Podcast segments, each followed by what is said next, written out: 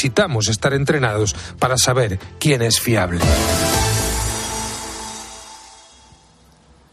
Las tres, las dos en Canarias. Con Pilar García Muñiz, la última hora en Mediodía Cope. Estar informado. Se llama Amelia Guerrero. Hoy tiene 20 años, pero con 13 y tras sufrir varios episodios de acoso escolar empezó a odiar su cuerpo. Animada por otras personas pensó en cambiarse de sexo, pero cuando pudo hacerlo, al cumplir los 18, se arrepintió y no llegó a materializarlo. Amelia ha hablado esta mañana con Carlos Herrera y advertía de los peligros de la nueva ley trans que ha aprobado el Gobierno.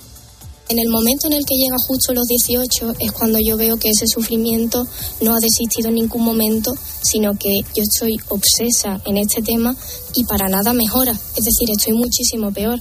Las conductas que yo tenía, incluso de autolesionarme, son mucho peores por este tema. Y es ahí cuando digo, hay algo que aquí no funciona. El vídeo con la entrevista completa que Herrera le ha hecho a Amelia está en nuestra web en cope.es. El otro testimonio que te estamos ofreciendo este martes en Cope es el de Arthur. Hoy tiene 36 años, un trabajo y una familia, pero ha pasado por cuatro cárceles. ¿El motivo? Pues tenía 14 años cuando una banda juvenil le captó en un parque en Madrid. Trinitarios, Latin King, las denominaciones son amplias. En el último año las detenciones de miembros de bandas latinas se han duplicado en nuestro país. Arthur nos ha contado cómo la violencia formaba parte de su día a día no puede faltar ni violencia ni delitos, porque eso es lo que caracteriza a, la banda. Entre más violento eres, más posición tú tienes, más miedo te van a tener otro, otro tipo de bandas, otros grupos. Lo que queríamos era coger más zonas, más barrios, porque entre más barrios más podríamos vender la droga. A partir de las tres y media de la tarde, aquí en mediodía, vamos a hablar también de una enfermedad que muchos pensábamos que estaba erradicada, pero mira, no, no lo está. Es la escarlatina. Tiene síntomas similares a las anginas, pero con algo muy característico, un sarpullido en la piel de color escarlata.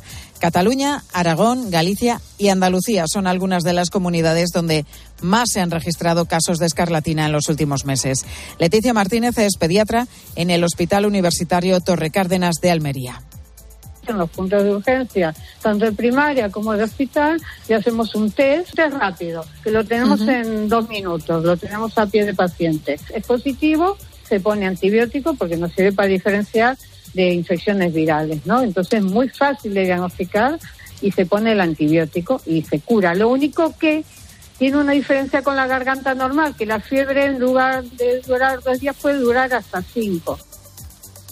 Y más cosas, 180.000 procedimientos suspendidos y 600.000 euros pendientes de entrega, paralizados. Son solo algunos de los datos de las consecuencias que está generando la huelga de los letrados de justicia, los que antiguamente se llamaban secretarios de justicia. Son unos 4.300 en toda España y asumen ya su quinta semana de paros. Denuncian los incumplimientos que en materia salarial ha hecho el Ministerio de Justicia. Pues a la espera de la próxima reunión que ambos mantendrán, previsiblemente el próximo viernes, los afectados miles de ciudadanos por toda España asumen las consecuencias de estos paros. Mercedes, por ejemplo, ha visto cómo se ha aplazado el juicio para poder resolver la ocupación de su casa. Eh, lo alquilamos en su momento, eh, dejaron de pagar, presentamos la demanda, eh, salió favorable. Ahora estábamos pendientes de la vista para fijar la fecha del desahucio y por motivo de la, de la huelga, pues se, se, ha, suspendido con lo cual pues nos estamos yendo eh, dos años más el tiempo ahora para volver otra vez a fijar la, la, la, vista pues a lo mejor unos tres años más o menos nos estaremos yendo.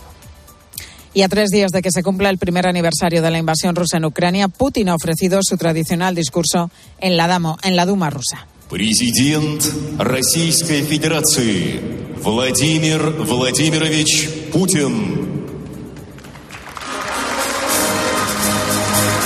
Pues así era presentado el presidente ruso, ya sabes, con toda esa parafernalia y grandilocuencia que rodea siempre a cada una de sus apariciones. Un discurso en el que Putin ha vuelto a acusar a Occidente de iniciar la guerra. Además, ha anunciado la suspensión de la participación de Rusia en el Tratado de Desarme Nuclear firmado con Estados Unidos hace más de una década. La administración de Joe Biden, quien por cierto hoy está en Polonia tras visitar Ucrania en la jornada de ayer, ya le ha instado a que reconsidere esta decisión.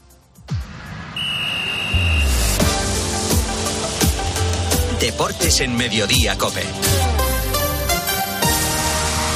Estar informado. José Luis Corrochano, ¿qué tal? Buenas tardes.